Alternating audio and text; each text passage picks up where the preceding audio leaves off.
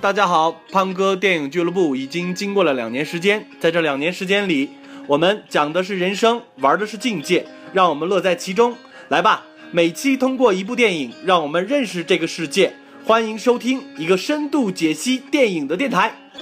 胖哥电影俱乐部第五十七期活动，呃，狂人皮耶罗，欢迎大家的光临。好，谢谢大家，我是群里的讲古佬。今天呢，又是一个非常美好的下午，我们在这个地方呢，呃，观看新浪潮电影奠基人。呃，让保罗·戈达尔的电影叫做《狂人皮耶罗》。今天呢，有幸请到了这个我们云南本土知名的作家和影评人内陆飞宇老师和我们一起分享。然后今天来了很多朋友啊。呃，刚才在看电影之前呢，其实我抛出三个问题，就是第一，新浪潮是什么东西？第二呢，新浪潮是怎么来的？它的起源和当时的历史背景是怎么样的？第三个问题就是新浪潮给当时的人们、当时的世界。和以及现在的我们人们带来一些什么样的东西？那么关于这三个问题呢？我觉得可能是我自己想的啊，不见得能够代表群里面各位高手的想法。然后我想等一下飞宇老师肯定有他自己精彩的解读关于这部电影。呃，一般是这样子的，就说呃有珠玉在后呢，自然有砖瓦在前。我就是那块砖，我就是来敲这个门的。今天这个电影呢，其实看下来呢。节奏有点慢啊，其实它里面的戏剧张力非常多，每个小的段落都很，怎么讲，很跌宕，起伏很大。嗯，我个人觉得这，我先说我自己的理解，这个电影呢，其实就是一个，有一点像后来过了若干年以后好莱坞拍的那个《邦尼与克莱德》，它就是一个公路典型的公路电影的典型，就是其实就是一男一女的江湖历险记，只是说呢，这个戈达尔在当中用了很多。所谓反电影的手法去讲一个电影故事，这个是戈达尔本人的一种对于电影的理解，或者说他的一种态度。我刚才不是说过吗？因为戈达尔的口头禅叫做“生活就是电影，电影就是生活”。在这个里面有一个最典型的小的段落，两个人在车上的时候，敞篷车，那个女的说：“我就记得怎么怎么怎么”，然后他就回头说：“他就记得爽。”对吧？然后你跟谁说？我跟观众说，他随时都提醒我们，我们就身在这个电影当中。你在看他这个电影的时候，其实你是电影的一部分。这个就是他所说的电影就是生活。另外呢，我还想起一句话是什么呢？他说过，电影就是每秒二十四格的真理。所谓的真理，不就是发生的事实吗？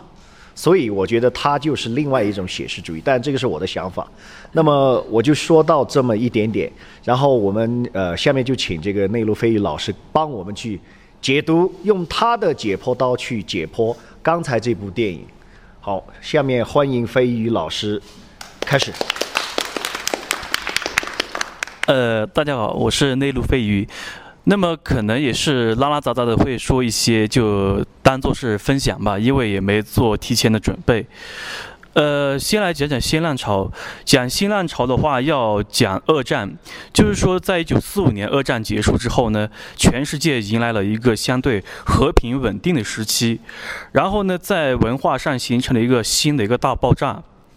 在电影方面是这样的，就是说，呃，法国在一九五零年创办了一本杂志，叫《电影手册》。然后，《电影手册》呢，出了很多人，里面的编辑了、主编了、记者了，都是一些很资深的精英知识分子，也是很很很那种超级影迷。他们看过很多电影，然后。呃，也有也对自电影有自己的理解，但是当时的电影是什么样呢？就是当时很多电影是那个棚里面摆拍出来的，就是说，呃，说话拿腔拿调的很假，然后呢都有现成的模板，就比如说你要拍一个爱爱情，可能就是说前面怎么样，后面怎么样大团圆，这样就完了，或者一个复仇的人死了怎么怎么样，就类似那种模板，就大家看个开头就可以看到结尾，然后这些年轻人看了之后就觉得，哎呀，特别没意思，就说我们天天。嗯，写评论了，写这些报道，我们要要不要也是尝试一下拍一些自己想拍的电影？刚好在法国呢，巴赞提出一种理论叫长镜头，他提出了很多理论，长镜头是其中一种啊。长镜头就是等于现在我们拍拍大家。就基本上很不剪辑，你的动作呃，你的说话这些是和那个电影的放映是同步的。呃，但是怎么办呢？这些年轻人虽然都是文艺青年，都是刚刚大学毕业这些知识分子，但是没钱，没钱就出现了一个事情。就靠各种手段吧，像那个新浪潮的代表人物之一夏布洛尔呢，你看他是他老婆家那边比较有钱，然后亲戚家也有一些钱，就借钱来就拍了那个漂亮的塞尔日，然后呢，这个特里弗我们今天没机会看他的片子啊，也是很很很牛的一个人，他的片子也是他。他岳父呃那个支持的，他的第一个片子叫《四百集》，也是非常出名的。呃，有一个传说也未经考证，很多人都在流传，就是说他岳父是那种也是一个比较有钱的那那种土豪啊，就是说，哎呀，那我说他他他就很看不惯他的女婿，就说，你你们天天在杂志上骂骂这个骂那个，说这个电影不好看，说那个电影不好看，有种你就拍一部啊，就是很多人说的那种嘛。他说我是想拍，我没钱，那那他他这他岳父就真的是赞助给他钱，他就拍了那个四百集，就呃一炮走红了。好，这就是一个呃新浪潮的一个小小的概述吧，然后再讲一下，就是说新浪潮实际上它不是一个孤立的现象，在法国呃五十年代，呃你看那个精疲力尽，就是嘎达的第一部是那个五九年，呃四百集是五九年，差不多这个新浪潮是五十年代开始，然后呢是影响了全世界。呃，在日本呢，也是六十年代初，呃，以大岛渚这这批知识分子为主的，也开始拍一些新浪潮电影。呃，这个大岛渚他们的电影呢，就和嘎达尔很近似了，因为。这个日本新浪潮为什么会起来呢？他们首先看到了法国年轻人特别有活力，然后呢，大岛渚他们也是有点不甘不甘于拍那些很古板的电影，而且呢，日本还有点特殊，就是说日本在那个。二战之后，是因为战败国被美国占领，然后呢，他们他们要看的电影基本上都是被美国占领一方呃审查过，或者是被指定的，然后这些愤青呢就特别想不通，就开始拍自己的电影，像那个大岛渚就拍了那个日本的夜以雾，这个是讲一些年轻的那那些激进的分子，就是他们要怎么怎么搞活动了，怎么去刺杀政要了，结果呢，这个电影被封杀了，呃，他被赶出了那个制片厂，因为呃大家知道。以前拍电影是必须有那个一个大制片厂，就是说你在里面就像一个进了个公司，然后你才有资格拍电影。然后大岛渚被开除之后，他就开始自己独立拍片子，呃，和法国的这新浪潮走上一条不归路。呃，日本，然后出现了很多类似的事情，然后再讲其他国家。你看，英国也是六十年代出现了新电影运动，然后呢，这个意大利在五十年代到六十年代是那个新现实主义。新现实主义，我觉得还是再讲一下，新是现实主义是这样的。呃，也是因为那些当初的年轻导演也是看了很多很老的片子，而且就像刚才说的，很多电影是棚里面拍的特别假，而且和劳动人民没有关系，他们就觉得应该电摄影机就应该上街头，呃，融入到现实里面。所以贾樟柯拍小五、拍《站台》，实际上也是和那个新现实主义一脉相承的。贾樟柯喜欢看的一部电影叫《偷自行车的人》，实际上就是新现实主义的代表作。对，大家可以看一下，呃，然后这这这这个这些现象出出来之后呢，呃，到六十年代末，好莱坞也开始觉得，按照以前那种思路拍片子，估计很没人看了，也出现了好莱坞的新电影运动。好莱坞新电影运动是这样的，就是说，以前早一些的好莱坞的大导演呢，他们呃玩的一套叫经典叙事，就是说。他们是，呃，一板一拍来拍电影的，就是说太严肃了，那些，呃，很很不太活跃。然后呢，后到现在这些马丁斯科塞斯、科波拉，呃，保罗·施拉德这些人出现之后，他还有那个斯皮尔伯格，他们那时候都是二十出头的人，就拍了一些很与众不同的片子。大家别看今天斯皮尔伯格都是拍一些大片，实际上他年轻时候拍的片子也是公路片，也是逃亡的，也是比较激进的。像你看马丁斯科塞斯一辈子拍那个黑帮片，他一开始就是拍那个穷街陋巷这些等等。你看科波拉也是一开始拍了美国年轻人的生活，叫《美国风情画》，然后才有钱。慢慢的拍《教父》这些，所以就是说，这个新浪潮之后。年轻人参与电影，而且改变电影的叙事方式，是成为了一个全世界的一个现象。当然，我们国家是比较晚，要到第五代，就是八十年代，包括台湾，台湾也是八十年代侯孝贤了、杨德昌这些。因为大陆呢是那个七六年文革结束才开始开放，然后台湾呢是差不多也是到八十年代蒋介石去世之后才政治解严，年轻人才可以干一些自己想干的事情，离经哪怕离经叛道等等啊。好的，那这个就是新浪潮的一个延伸的东西，然后再来讲一下这个狂人皮埃洛吧。这个片子为什么要选这个片子呢？就是刚才放之前我也讲了一下，就是说实际上这个片子是嘎达尔的片子里面可可观赏性比较强的，而且，呃，他六五年拍这个片子的时候，实际上他也没怎么接触过彩色胶片，所以他在里面的颜色应应用是非常大胆的。大家可以看一下里面，再回顾一下里面那个红色、蓝色、白色，这是法国人很喜欢的颜色，是不是？包括后面他要自杀了，然后呃捆在头上那个炸药，你看都是黄色、红色，那么刺眼，那么醒目，很敢用这种颜色啊。它实际上这也是一种呃调节叙事叙事节奏的一种方式。然后刚才讲古老也讲了，就是说呃。嘎达尔的片子呢，呃，好像是接近生活，但实际上另外一方面，他是反电影呢。他怎么反的呢？他经常会跳戏，就出戏，就穿帮一样。刚才讲过来讲，就是说，哎，我在和观众说话。一般电影怎么可能这么讲呢？都被剪掉了嘛？这是完全是一个 NG 的，就是说，就比如我们两个吹着，你说，哎，你稍等一下，我在观众讲话，那完全是穿帮的。他他他觉得这不是问题。你看里面还有一处，就是说，他们要把那个抢来那辆那辆车炸掉之前。呃，那个女的，就是，呃，安呃，那那个玛丽安娜讲一句话，她说，她说我们是在拍电影，要要要看着像真实一点。你看这种话，就完全就是穿帮的。他们觉得这不是问题，因为他们拍的电影是以前人所有都是没有拍过的。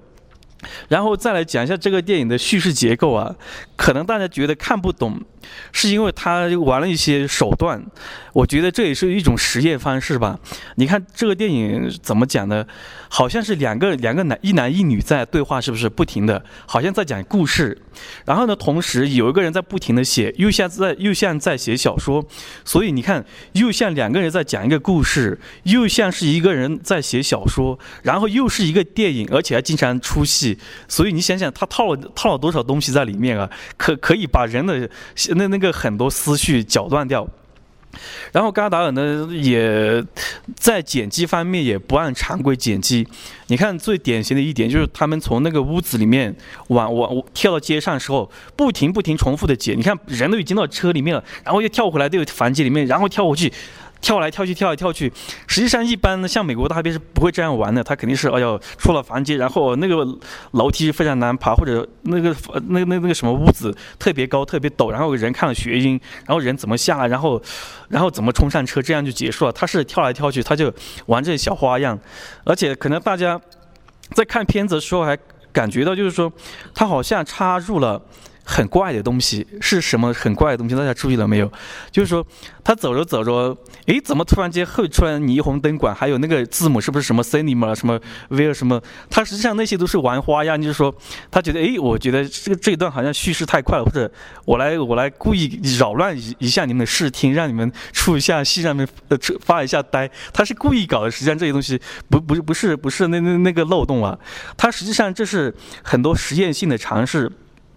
呃，对这种叙事和实验性的尝试，我觉得，呃，到六八年他再拍另外一个彩色片，也是很出名的《周末》，就非常厉害了。《周末》是影史上最牛的长镜头之一。他是拍了一个周末，就是说巴黎的人那些中产阶级要出去郊外呃度假，结果呢堵车，然后呢他就长镜头一路拍过去，有人呢在发火，有人在发呆，各种各样拍了一圈，那个特别牛，大家可以看一下。所以我觉得他实际上呃这个狂人皮埃罗他接触彩色片，然后呢。呃，在颜色运用方面，呃，进行了一个尝试。然后呢，叙事方面呢，还是用了以前早些东西。实际上，这个电影看起来很简单，嗯，它只是加了一些个人主义的色彩在里面。然后这个女主角呢，实际上就是嘎到了自己的老婆。我要讲一下啊，包括到现在都是一样。呃，新浪潮很多导演。的女主角最后都成了自己的老婆，包括日本是这样，法国是这样，包括贾樟柯也是这样啊。为为为什么呢？因为，呃，很简单，一一个人要拍作者电影啊，作者电影就是说可能一辈子的拍。片子就是一种格调，一一种路数的。你不停的换演员，首先你换不起，你找大明星你请不起啊，你的预算成本有限。另外呢，你觉得哪一种人是最合你气质的，你就把他拉来，就固定，就像一个人搞乐队一样，主唱要固定啊，贝斯啊，吉他这些固定，不然你经常换人，那你就弹不出那种味道，是不是？所以新浪潮就是这么搞出来的。这个，呃，安娜那个时候这个拍这个片子时候才二十多岁，但是和嘎达已经离婚了。他们是那个差不多五十年代末结婚，然后到六二年左右离婚，然后后面还在一直合作。然后，呃，刚才讲古老呃问我的一个问题里面是这样讲的，就是说，嘎达尔和特里弗曾经作为新浪潮的好哥们，是有什么呃恩怨啊？最后就是分道扬镳，完全就是说。不理睬对方了。实际上一开始他们是那个呃非常好的搭档，就是说都是出呃青年电呃电影手册里面出来，然后呢也是非常激情的拍电影，也是骗亲戚朋友了这些的钱来拍电影，然后呢非常的精英，也是非常知识分子，非常看不起那些大众。但是我觉得，其实他们的分歧基本上是一开始就注定的。为什么这么讲呢？因为嘎达尔这个愤青，他是个左派，左派就是非常左的人。他左到什么程度呢？呃，到六八年法国那个对对五月风暴的时候，呃，电电影院里面放他的电影。他会叫放映师说停了停了停了，说放什么电影啊？外面在闹革命，这不是看电影的时候。他就把观众年轻人全部全部撵出去。他说你们应该去革命看什么电影吗？他他是这样的很激进的人。而且你看六八年的时候，他拍了一个片子，也是呃这个安娜主演的，叫《中国姑娘》，讲什么呢？那些法国法国的那些年轻人学习毛主席语录，就是说当时在欧洲这些知识分子左派知识分子看来啊。呃，中国的文化大革命是真的是清除资资本资产阶级的一个伟大的革命，他们觉得特别牛，他们把毛主席是奉为圣经的，所以大家看，估计看过一部囧片，叫做《呃人民解放军占领巴黎》，也是七十年代末法国人拍的恶搞片。实际上，因为他们觉得中国人太牛了，所以才拍了那样的片子。然后实际上，因为呃，然后呢，特里弗呢又相对是一个偏。呃，偏他他他觉得是这样的，他觉得我我是热爱电影本身，我是喜欢创作，他觉得我我不喜欢太去介入政治里面，他觉得我把电影拍好就可以了，所以后来就慢慢出现一些分歧，因为嘎达尔的片子有些就像一个行为艺术一样，然后特里夫就说，哎，你拍这件屎一样，就像两个哥们嘛，就会这样打击对方嘛，结果呢时间长了也受不了啊，就就分道扬镳了，确实嘎达尔有些片子就像那个那那个。怎么说呢？就像行为艺术啊，这个特里弗呢，后面后面的片子就越来越讲偏向于讲一个人的一生了。你看他的他是也是用一个主角用了一辈子，是个男的啊，就是那个四百集的那个小伙子，一直用到了老。你看，而且他后面那个那个还得了好莱坞的大奖，就是《最后的地下铁》。呃，但是呢，比较遗憾的是。呃，两个人到到老死啊，都真的不来往，呃，不不，没有没有往来。有一次在一个电影节是开什么会，本来都碰到一起了，都扭头就走了，很遗憾这个事情。本来都老了嘛，应该没那么火气，没那么大了，应该可以，应该可以坐下来吹吹牛。但是我们要佩服嘎达这个人，我觉得一个很倔的人，一个一个坚持自己的人，可以坚持了一辈子。你看他是三零年生的，现在已经八十多岁了，他去年还得奖了。他去年得奖的片片子叫《再见语言》，也是很个人主义的。他拍了个什么片子呢？一只狗眼睛里面的看到的世界，而且是三 D，而且是五 D 三数码相机拍的。你看他为什么呢？他觉得现在是一个数码的时代，我要尝试用数码拍电影是怎么拍的。而且他说你们拍的电影都是以人的角度看人，我我要以狗的角度看人。你看他是很很怪很牛的，这个八十岁还还这么精力充沛，所以我们也真的要佩服这样很牛的人。呃，然后再来说一下吧，我觉得新浪潮给了我们一个什么启示呢？因为。可能在座的有些朋友，可能偶尔也会写剧本啊，或者也有拍片这种愿望。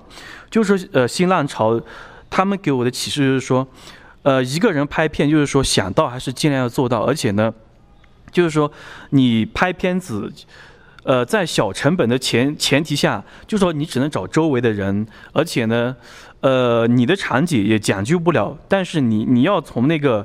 呃，叙事啦，还有那那个那个表演，甚至甚至在那些场景方面，要要要和其他电影不一样。所以像贾樟柯他们当年，你看他是北京电影学院文学系的，就是开始拍《小山回家》《小五》，就是说那个时候也就差不多几十万块钱吧，就开始拍片子，也是受这些电影的影响。如果是按照那个呃传统的导演模式，是没没没没。没没法子，毕业之后就当导演。我来告诉一下大家，以前当导演是一个什么的过程啊？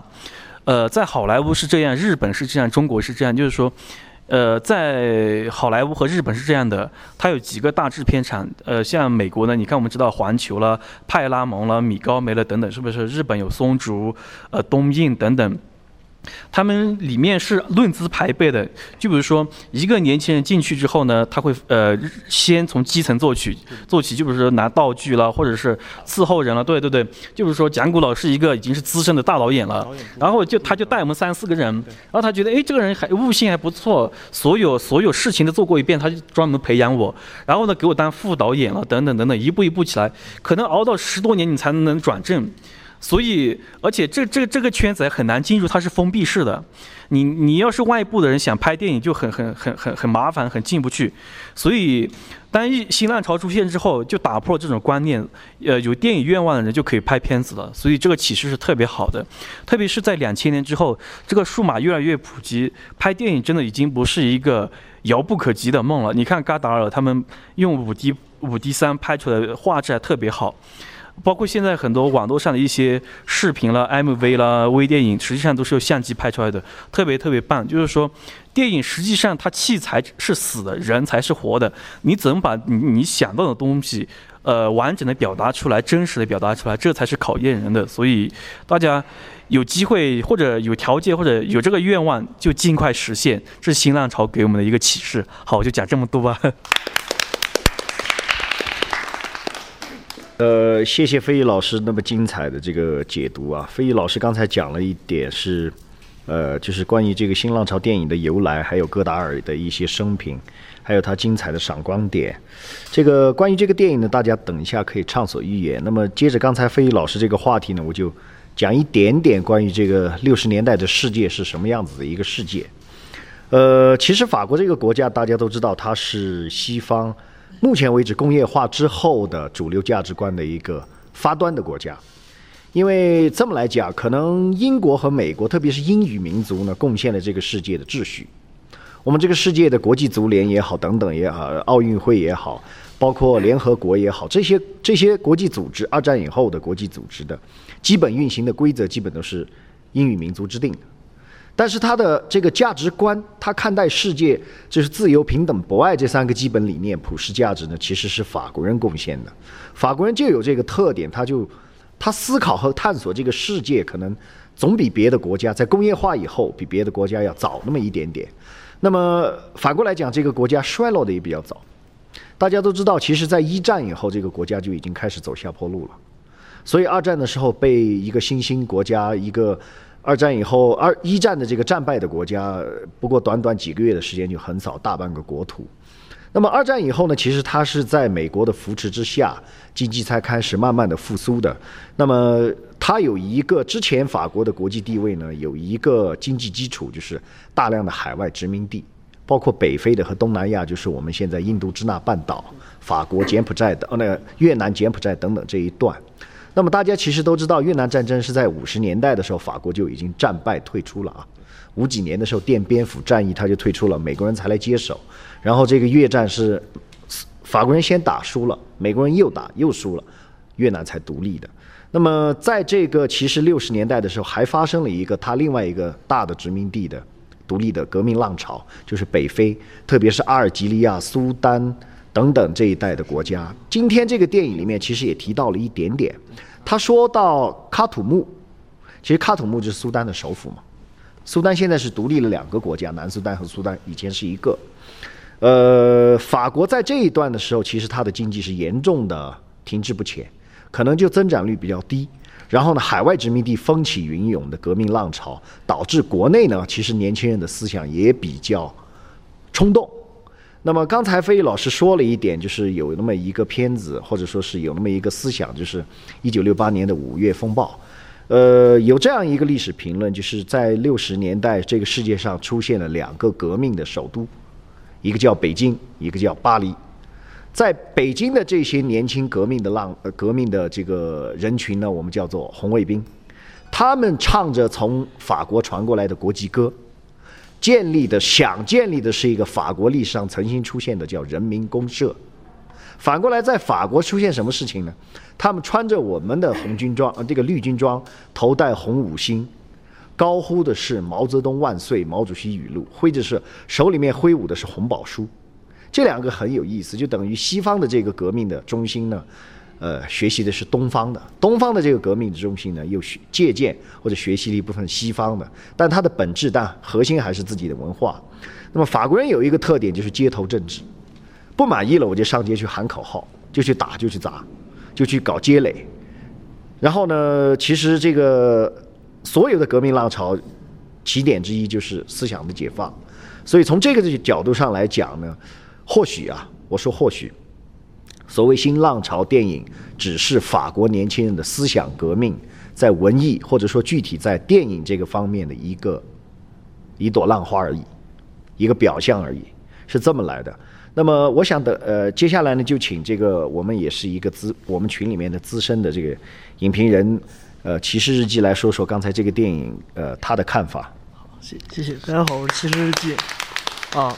就是首先接接着刚才蒋老和飞宇老师说的那个，就是就是电影外他，呃，电影里面他不是会跟观众说一些对话嘛？这个手法在我们现在用的比较频繁的，我们最近最近看到的一个电视剧是《纸牌屋》，从第一集开始他就跟观众频繁扭头对话，他把狗弄死那那一小段，第一季第一集的开头他就。跟观众来了一番对话，这个东西是在新浪潮时候的手法，但到现在来说用起来就非常酷了。但是，但但是在这部电影里面，我们看着就觉得挺莫名其妙的。首先，我莫名其妙就是我看完这个片子的第一感受嘛。说句实话，我我真的很敢说一句，我看懂了故事，但我没看懂他要表达的一个核心问题。那我就呃从我自己的感受来说一下这这个片子吧。首先就是说。呃，故事很，我在我理解的这个故事挺挺简单的，就是一个算是半黑道的少女，勾搭了一个大叔，然后，呃，最后让让他做了很多替罪的事情，然后最最后最最后大叔因为自己的欲望上了当，然后又又进行了属于自己的一一段复仇吧。但是这个是表象的故事嘛？里向的故事是什么呢？这个大叔其实他在前面铺垫了很多他。一是一之前是个西班牙语的老师，然后嫁了个富婆，哦，娶了个富婆，然后过过上了一个上流的生活。然后他在这种上流生活社会里面并不愉快，他灯红酒绿，他在“灯红酒绿”这四个字在前面的表前面的那个宴会的表达里面非常清楚，不管是穿着衣服的还是没穿衣服的女的，他都是一扫而过，他很郁闷的抽烟就过走过去了，他其实对这种生活是排斥的，而且是觉得很无聊、很郁闷的，他一直想摆脱这种生活，他甚至于连一个素未谋面的女孩子，他都觉得，哎呀，不过就是个，可能就是个。像个妓女一样的形象嘛，就是这个，嗯，叫玛丽安娜，对吧？后来，后来他见面以后，发现这个女孩子很清纯，是脱离了所有他之前宴会里面的所有污垢、所有的胭脂俗粉的形象。他第一眼看上去就着迷了。其实他表达的很深了，在在在这个上面，他本来不想说话的，结果借着下大雨就就把他带走了。然后中间他们有有过一段。很长的对话嘛，他他和玛丽安娜，这个时候他他很清晰的明白了，他可以摆脱这种，通过这个女孩，他可以摆脱一种有逻辑，然后哎，他说了三个词是什么？有逻辑、有规律，还有一个什么来着？有序的生活。他其实这个女孩子一直在挑动他内心当中那根线，要把他最疯狂的那一面拉出来。这个女女孩子从一开始就知道，哎。我我可以拉这么一个这样一个中年危机的男人，来到我的世界，来让他为我疯狂，为我做事情，然后他们就果然踏上了一段疯狂的旅程。在这个过程当中，其他插的镜头，我它里面插了很多很多莫名其妙的镜头，呃，就不说了。但是我觉得让我很震惊的就是一开他们第一场命案的那个开头那一段，就是有人从不是从房间外面走过来吗？那一段长镜头，我真的觉得，真的让我觉得很匪夷所思。就是在那个年代，居然有人就考虑到用这种方法来表达一个完整的行为过程，而不是说像我们现在像现在的蒙太奇手法可多了。如果说拍成《谍影重重》那种的话，肯定就是。手持摄影机，有人来了，然后转，让快速剪辑一转，然后就转到他他们两个在做准备。但是这这里没有，这纯纯一个长镜头，一个剪辑没有，全是镜头内剪辑就把这么这么紧张的一个气氛就完成了。这个让我觉得很震惊。然后到后来，这整个片子的色调的话。从一开始的大家都是冷色调，穿的衣服什么的都没有，没有什么很多的颜色。到后来他们两个单独出去，男的穿白色，女的穿红色。这个这个，它的象征意义，在我看来就是说，在这段关系里面，首一开始是玛丽安娜引领着，身为一个女性角色，引领着一个男人在度过所谓的幸福生活嘛。这个男人是在心理上是占据主导地位，但是在情绪上和整个生活波动上，其实是这个女的在拉着他走的。但是，一旦当玛丽安娜消失那段时间以后，再转过来，我们发现玛丽安娜穿的是白色的衣服了，然后这这男的就穿着红色的衣服，这种身份地位之间的转变，通过他衣服颜色就形成了。然后还有一个事儿，就是这这哥们儿其实真的。他从不爱到爱这个过程是很明显的，但是玛丽安娜从来没就就没爱过他，因为他叫他的都是皮埃尔，但是他并不叫皮埃尔这这个名字，他叫费迪南哈，就这这个东西就从一开始就就是一个被骗和被骗的过程嘛，这这个他安排的我觉得是非常妙的，从一开始到最后都没有。嗯，不不耍心机的成分在里面嘛？只不过这个男的一直很心甘情愿，就就在这个心机里面混嘛。真的，我看完这个，我真的觉得有时候男人的欲望还是挺恐怖的。他对，他作为一个中年人，对一个对青春、对爱情的所有的追求，可能人到中年，可能也许都会有有一个这种欲望嘛，就是我要恢复我的青春，我要对我现在的生活做一个反抗，我要对我我现在这些欲这些城府的。呃，快要腐烂的人们作为一个反抗嘛，但是这种反抗最后给他带来的是更大的头疼和无尽的深渊嘛，所以说他最后他居然就被所有的这些所有人追求的生活这样啊遗忘了，然后呃就头被遗忘了，然后被被所有的呃城市也遗忘了，他最后在一片岛屿上。呃，他想通过爆炸来让自己最后爆炸一下，然后结果，其实最后的镜头给的很，我我挺喜欢的，是为什么？他最后爆炸了，但是这个是整个世界和整一个，呃，他镜头内的所有的世界都很平静，也很美。他整个世界其实不会因为他的爆炸，他的追求有那么一点点的改变，他最后世界还是世界，还是很平静的，一点都不爆炸，一点都不激情，甚至于就是说，连让。让他通过一点自己的血变丑陋的机会都没有，就镜头一转，就还是一片大海嘛。大海收纳所有的东西，生活也收纳所有的东西。呃，不管自己在一个人再怎么挣扎，还是最终生活是会给大家一个平静祥和的这这么一个美景吧。我觉得大致上我对这个电影的看法就是这些。谢谢。好，谢谢这个骑士有他自己的独特的看法。说到刚才这个剪辑呢，其实我在看这个电影的时候，有一点呃，电影之外、电影艺术之外，甚至是的呃感悟，或者说是呃感觉。为什么呢？因为我看他这个剪辑手法里面有几个是倒置的、拼贴起来的。比如说一开始他们两个就是久别重逢，四年半没有见面之后，两个人就去行苟且之事了啊，从那个车上，那么。当时那个床上是趴着一个穿白衬衣、插了一把剪刀被杀死的人，但是到这个事情其实真正发生是在最后面对吧？呃，那个女的把他杀了，他从海滩呼唤那个皮埃罗来救他的时候，皮埃罗进去那个呃犯罪的现场，其实那个人已经杀死在里面了，就是黑社会的其中之一对吧？其实他是把两个东西放在一头一尾。我想起什么呢？其实我想起毕加索的立体主义的画。所谓立体主义和拼贴呢，其实它就是把一件事情三个角度的看法全部打碎了，又重新装置在一起，就有一点像他这个剪辑的手法，他就是用一个拼贴的办法，美术当中拼贴的这个办法来剪辑这个事情在时空这个关系、时间这个轴上的发展。那么第二个问题是，其实呃，我在里面看到的还有开头的那一段。就是一开始，这个皮耶罗是在里面在呃念一段诗，念一段故事。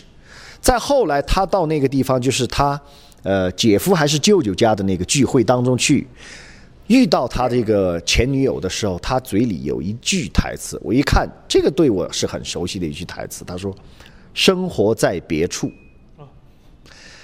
大家知道，这个生活在别处就是法国。在这个六十年代之前，法国著名的一个诗人叫做兰博的，他的一句著名的诗，其实大家有没有想到过？就是其实所谓的这些公路电影呢，它主要的命题就是寻找自我。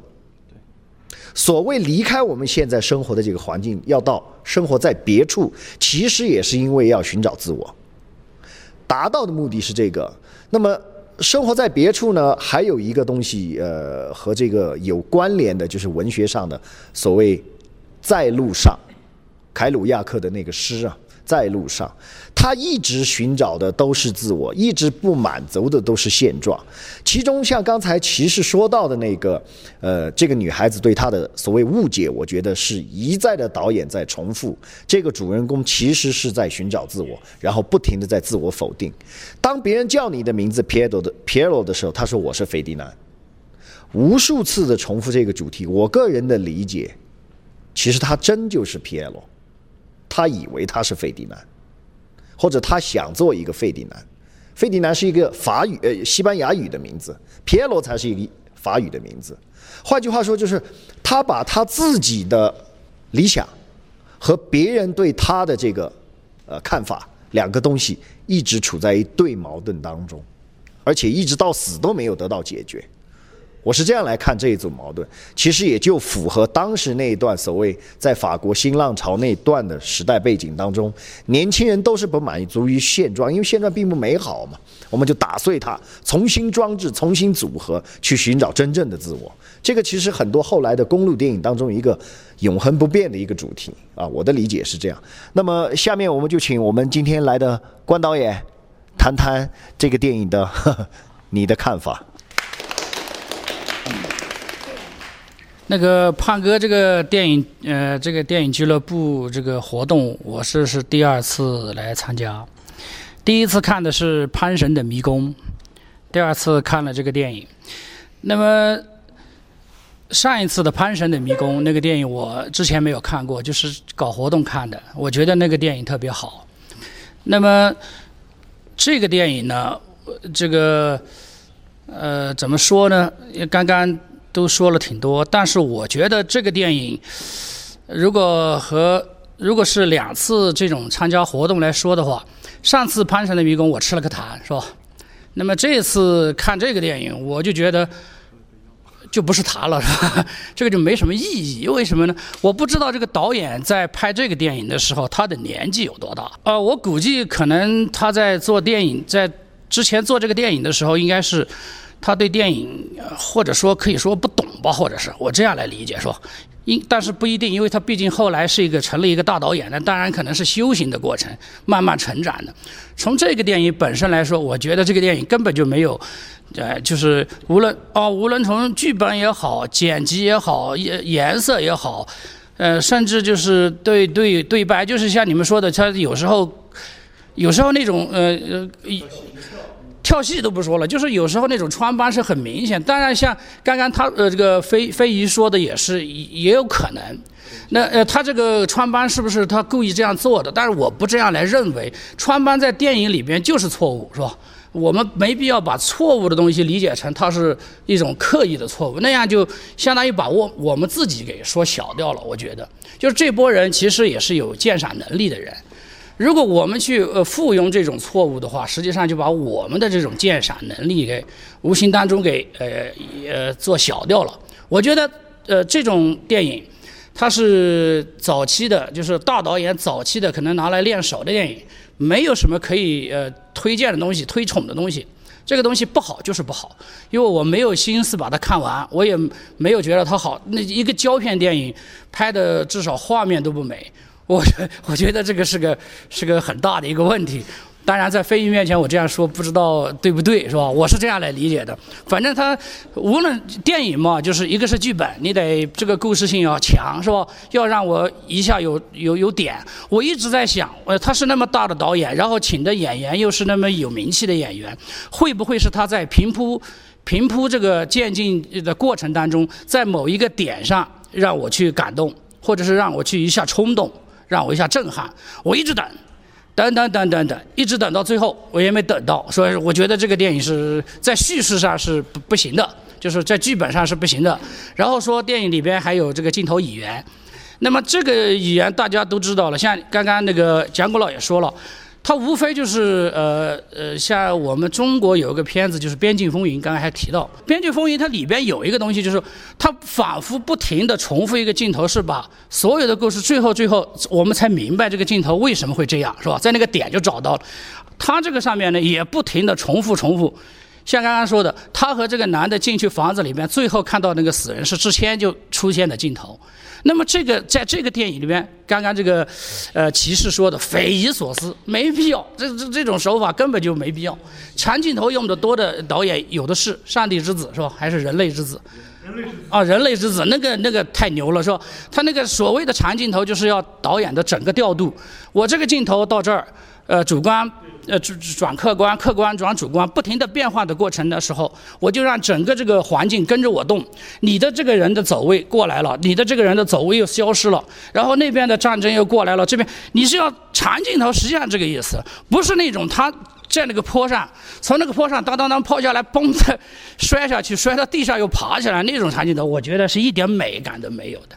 就是说，这个电影你有你要就是呃让它有意思，要就让它美。实在不行的话，你就丑一点也行，一点都没有，就是一个平平线。所以，哎，我觉得这个电影，当然拿出来说一下也好。为什么呢？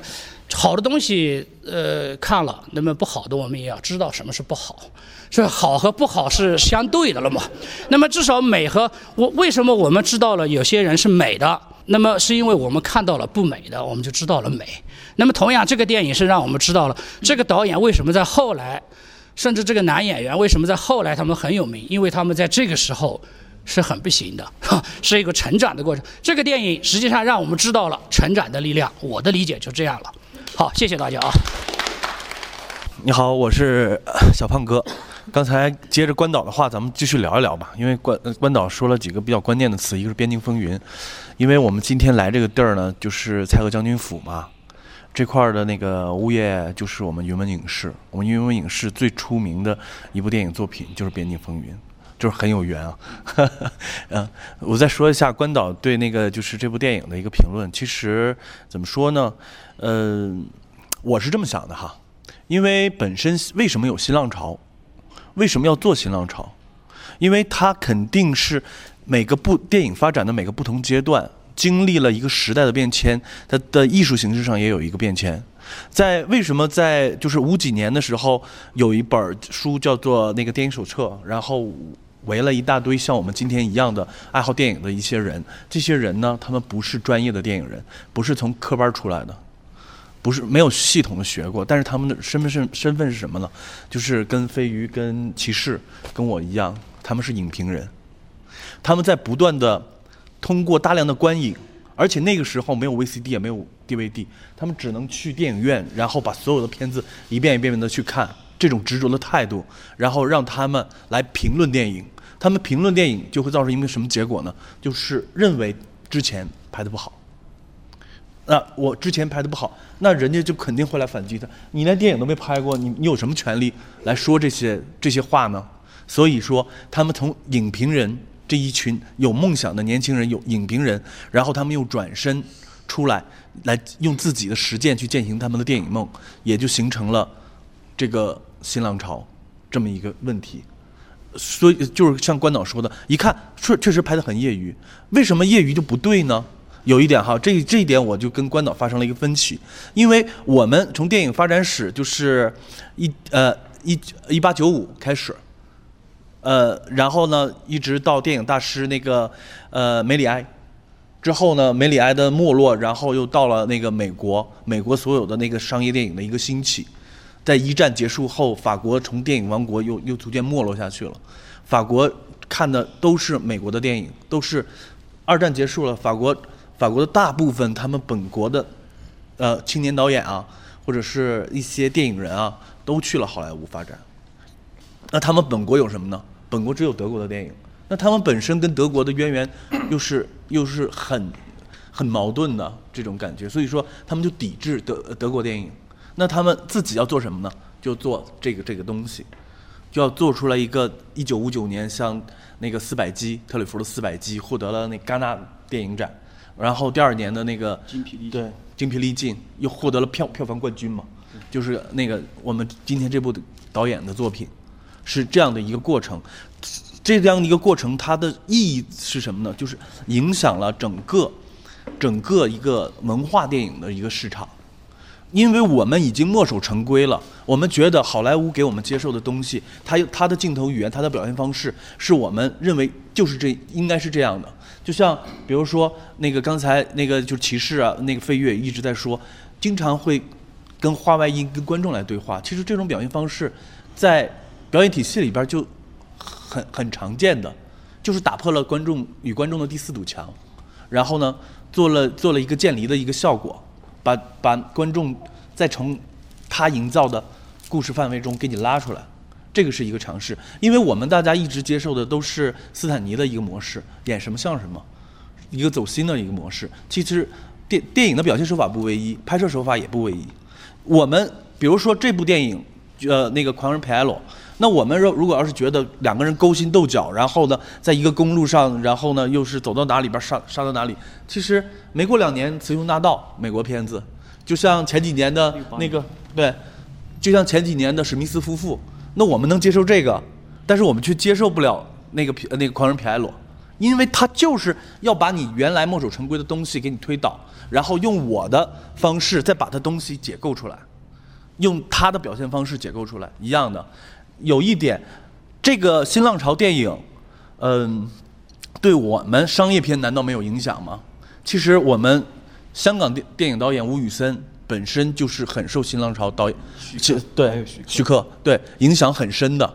我们吴宇森导演的《纵横四海》，我可能大家都都喜欢看。那个叙事方式，那个那个结构，其实它不是不是先例，它也是模仿着法国的那个居与瞻那个那那那部电影吧，所有的梅梅尔维尔啊梅尔维尔那对梅尔维尔嗯那个对法国的黑色电影大师。嗯，梅尔维尔我们也做过呃那啊个杜琪峰，对杜琪峰、吴宇森的那个偶像。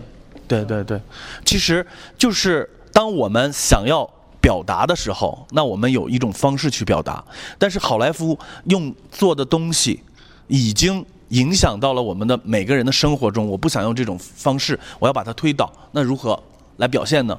其实。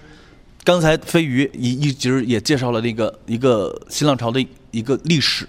其实如果给新浪潮具体下个定义的话，我也没有这个权利下定义。但是要给它大概有几个关键词吧，一个是导演的个性化，这是一个；第二个呢，它是它的存在主义；第三个呢，是一个批判现实主义。大概的所有的东西，它没有用激烈的语言，它没有用激烈的镜头画面，或者是把一个现实题材的一个时代东西硬硬要真实的还原在电影里边，它都没有。它所有的东西都是用话外音、旁白或者是广播这种其他的表现方式，然后告诉你这是一个什么时代。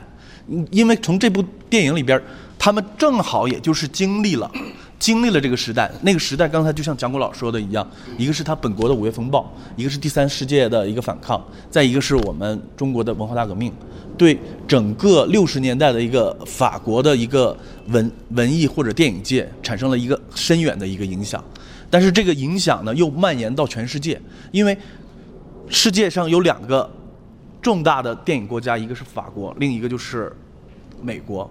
对，有两个不同的奖项，就是我们的好莱坞，戛纳，对，再一个就是戛纳。代，表精英，一个对代表大众。对，一个代表精英，一个代表大众。大众的就是我们的那个奥斯卡，嗯，对。那我们的精英呢，就是我们的康城电影节。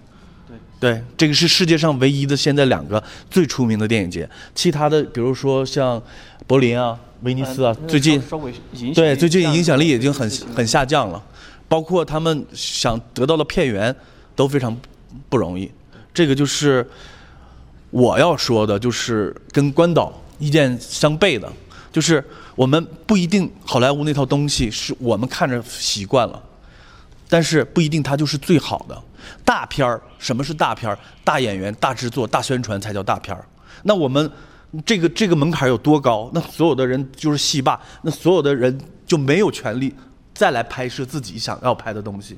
而且现在是一个打破幕围墙的一个时代，我我相信未来像这种的片子会更多，会让对数码时代这个嗯拍电影的成本降低之后，就是说哪怕你拍个自，哪怕拍个自己看的小电影都可以拍了。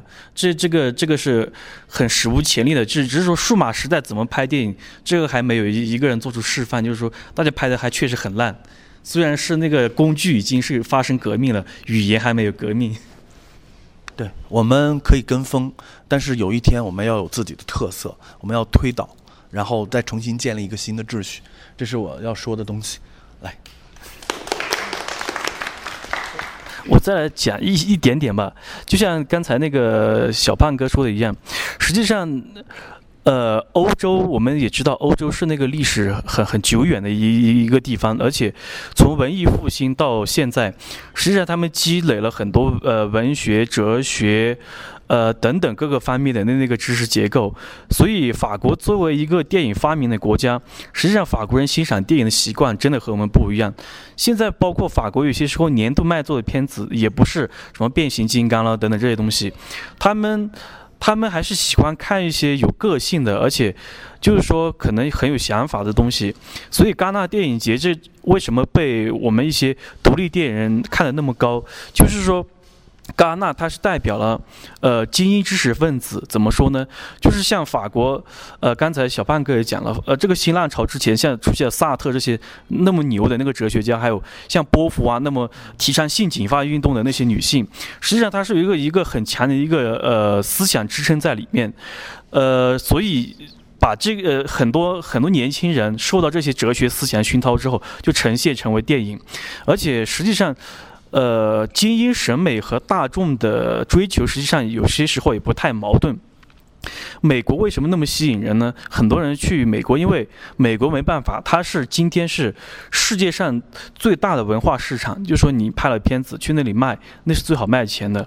你做流行音乐，呃，做电影，呃，现在我们中国成全球第二大市场了，美国也要讨好我们了。包括即将上映的这个《火星救援》，最呃最后马特·戴蒙是被中国的呃宇航员救的，我就透露一下，我已经看了，所以。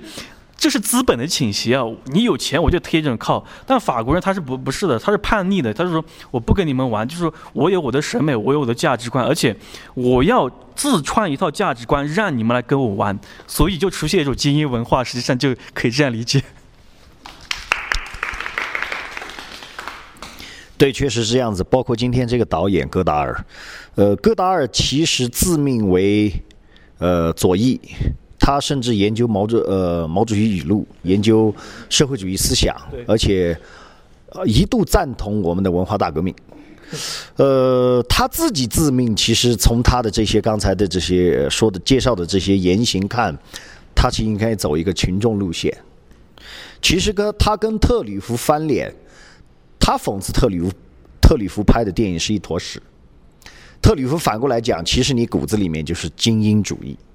确实是这样子的，他搞的这些东西确实是脱离我们广大人民群众喜闻乐见的那个趣味，但是呢，他自己觉得他是代表人民群众，这个就是他身上最大的一个矛盾。